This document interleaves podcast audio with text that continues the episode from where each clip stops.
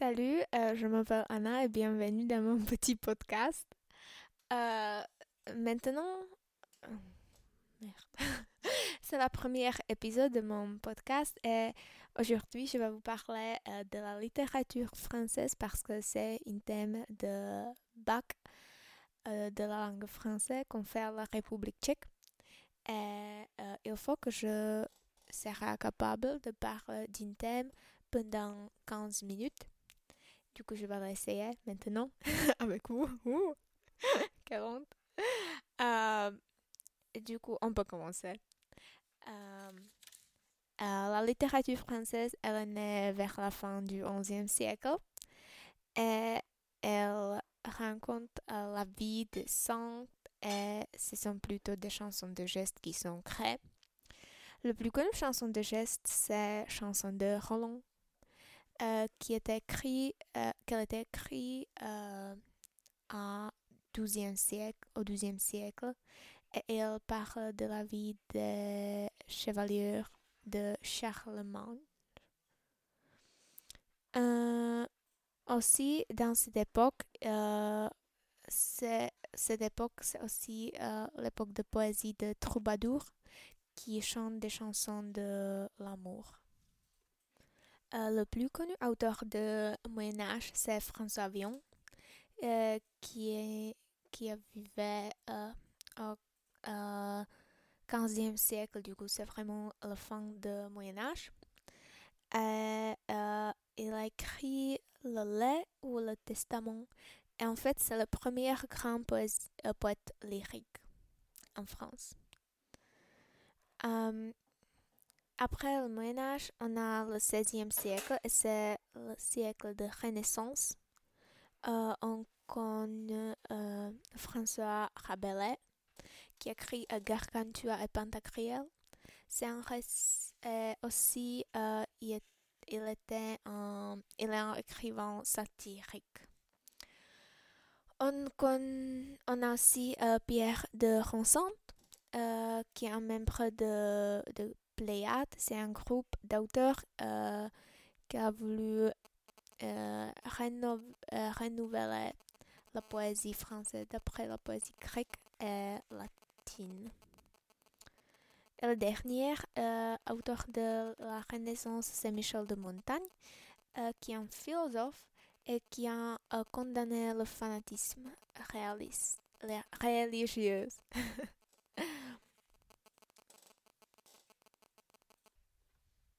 Euh, maintenant, il y a euh, le classicisme. C'est le XVIIe siècle et euh, en fait, c'est l'époque surtout de, du théâtre. on connaît, on, on connaît, on connaît des dramaturges. par exemple, Jean Racine et Pierre Corneille ils sont des auteurs de la tragédie. on compte par exemple le site ou le faudra, faudra, faudra. Et euh, le plus connu euh, dramaturge, euh, c'est Molière. il a écrit la comédie classique et en fait, il écrit du théâtre, mais aussi des comédies satiriques où il critique la société.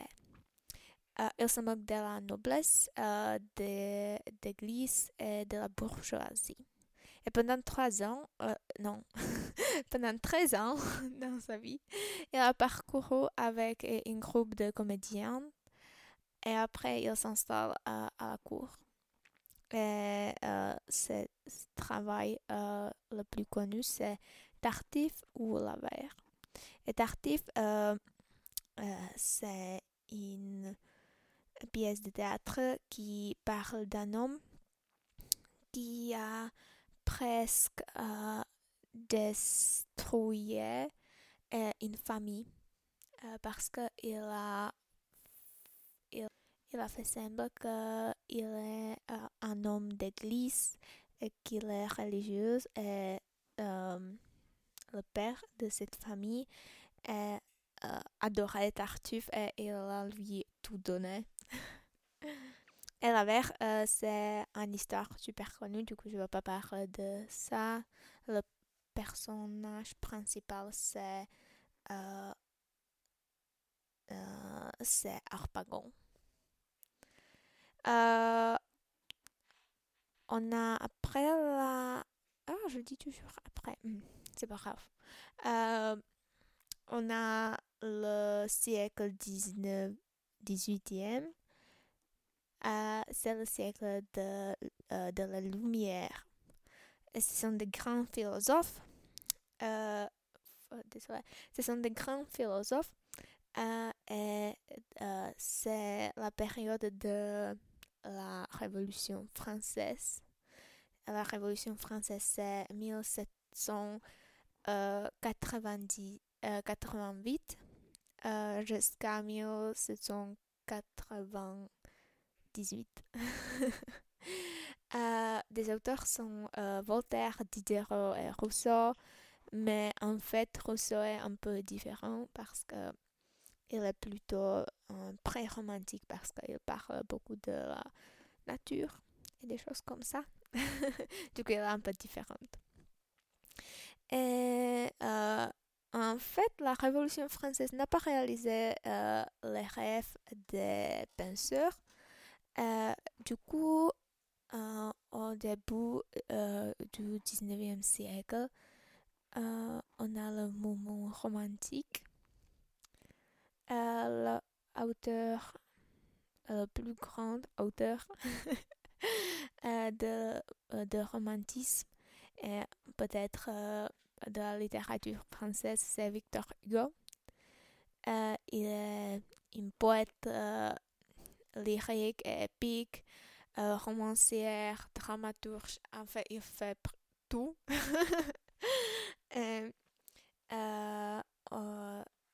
ses ouvrages le plus connu, c'est Notre-Dame de Paris qui raconte euh, l'histoire d'amour de Quasimodo et Esmeralda.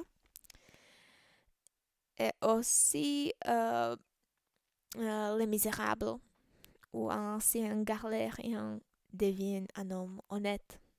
Il s'appelle Jean Valjean. on continue dans le 19e siècle et c'est le réalisme critique.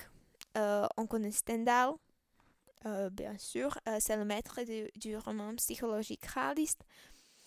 Euh, c'est par exemple Le Rouge et le Noir, où Julien Soreille, qui est d'origine pauvre, veut venir dans la grande société par l'intermédiaire de la hypocrisie.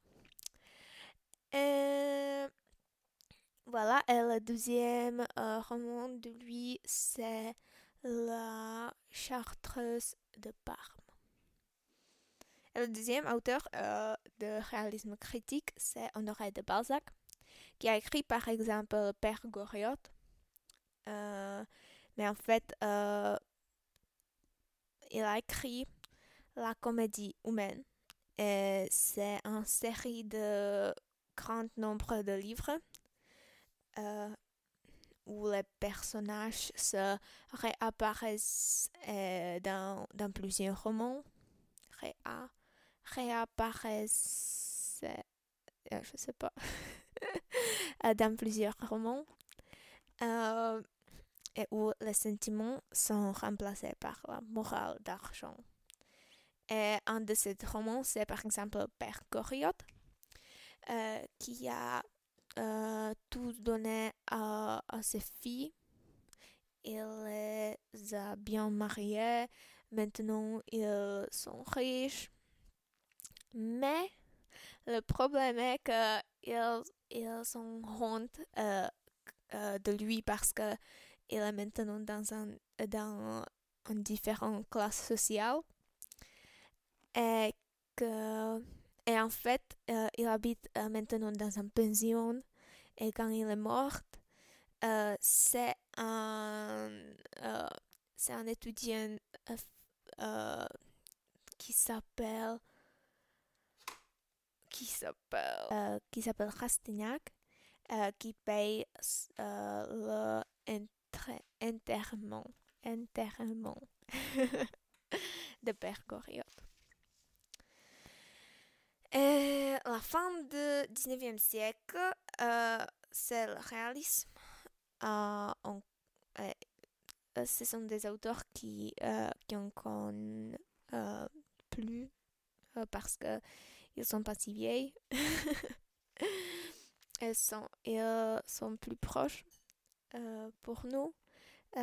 c'est par exemple Gustave Flaubert avec sa Madame Bovary. Et Madame Bovary, euh, c'est une femme. Euh, et sa crise euh, sentimentale finit par, le suicide. après, on a Emile Zola. en fait, quand j'étais en France, on a lu un livre d'Emile Zola, c'était Thérèse Racan. On a lu à l'école.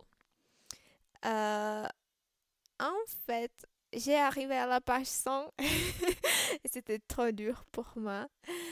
Euh, mais j'ai eu un rêve qu'une fois je vais lire euh, un livre d'Emile Zola. Euh, du coup, quand je suis arrivée à, la République tchèque, j'ai lu La Sommière. Et c'est un livre qui, parle, qui parle d'une femme, Gervaisa, elle habite euh, à Paris. Euh, euh, au début, sa vie était vraiment mal, mais après, elle a travaillé dur. elle, avait, un mari, une fille, deux fils. C'était vraiment bien. Elle a sa son propre magasin. Mais après, euh, l'alcool a venu euh, dans sa vie et il a tout euh, détruit. En fait, l'insomnière dans cette histoire, c'est l'alcool. et ce, livre n'est pas, n'est pas trop, n'est pas trop optimistique. Euh, mais c'est vraiment un bon livre, je l'aimais. Euh, aussi, Emile Zola a écrit, euh, par exemple, Les Rougeons Macart. c'est un saga qui parle de, de, familles. Rougeon et Macart.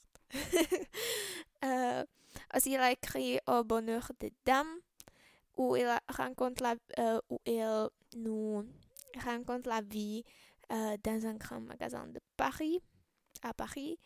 Et le dernier que j'ai de lui, c'est Germinal, euh, qui montre la vie dans la vie des mineurs et leur lutte. On continue avec euh, de Maupassant. Il a créé des contes et des nouvelles. Euh, nouvelles, nouvelles. Euh, par exemple, la, la Belle Amie ou La Boule de Suif. J'ai lu La Boule de Suif et aussi c'était pas trop optimistique. Euh, au début, la boule de Suif était un peu était le personnage mâle, mais en fait, pendant, le, pendant toute l'histoire, on a trouvé que, en fait, elle que son caractère était le mieux. Et les autres gens euh, autour d'elle euh, sont des gens mâles et euh, ouais, mal. on finit.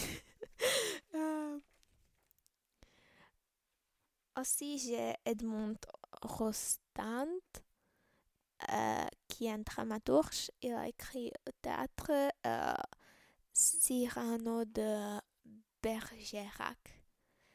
Et c'est un vers. C'est tout de cette pièce. Alexandre Dumas, euh, roman, il a écrit des romans historiques. Par exemple, Le Comte de Monte Cristo ou Les Trois Mousquetaires c'est D'Artagnan, Athos et Porthos. Et on va finir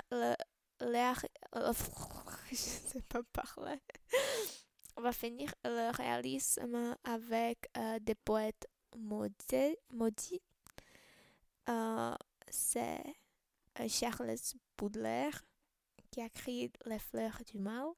Après Arthur Rimbaud, il a écrit Le bateau ivre. Le dernier, c'est Paul Verlaine. Et on est presque à la fin. Euh, on, on arrivait jusqu'à début euh, du XXe siècle. Euh, on va commencer par Anatole France, qui a écrit l'île de. Pingion. Il se moque de la bourgeoisie et de la société pseudo-démocratique. Romain Roland euh, c'est un autre auteur. Euh, il a écrit deux romans euh, qui s'appellent Jean-Christophe et L'âme enchantée. Enchante. et ils sont connus comme des romans fleuves. Et aussi, il a écrit un livre, le livre Pierre et Lucie. c'est l'histoire de l'amour emballé par la guerre. Et la dernière, c'est Colas Breton. Et ici, j'ai marqué, j'ai marqué que euh, bonhomme est toujours vivre. Euh, oh, oh, oh, on a maintenant euh, Henri Barbous qui a écrit des romans antimilitaires. son récit, c'est par exemple Feu, où il n'y a pas de, personnage principal, pas d'action continue, et où il rencontre la vie de soldats au front.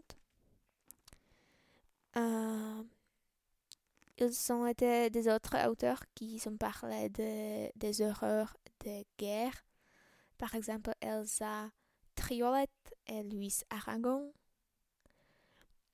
Euh, aussi des auteurs qui ont été des philosophes, Albert Camus et Jean-Paul euh, Sartre. Sartre. et, euh, ils ont parlé d'existentialisme. Euh, ça veut dire, je ne sais pas si vous connaissez de Shakespeare la phrase to be or not to be. C'est ça de quoi il parle dans ce, dans ce récit et euh, des poètes de, du début euh, du XXe siècle, c'est euh, Apollinaire et Jacques Prévert. aussi, on a le nouveau roman. par exemple, des auteurs de nouveaux romans, c'est Alain Rob Griette, Nathalie Sarraute et Eugène Ionesco. Et des prix de la littérature qui existe dans le monde ou en France, c'est le plus connu, c'est le prix Nobel de littérature qui existe depuis 1901. Euh, Et des auteurs français qui l'ont obtenu, ce sont euh, Romain Roland, euh, Calmus, France, Sartre et Guidet. Et en France, il aussi existe euh, le prix Goncourt, c'est depuis 1903. Et le prix féminin, euh, c'est depuis 1904. Voilà, on est arrivé jusqu'à la fin. fin euh, J'espère que vous êtes toujours vivre et que vous m'avez compris quelque chose. et j'espère que on va se rencontrer euh, euh, autrefois. Et voilà. Bonne journée à tous.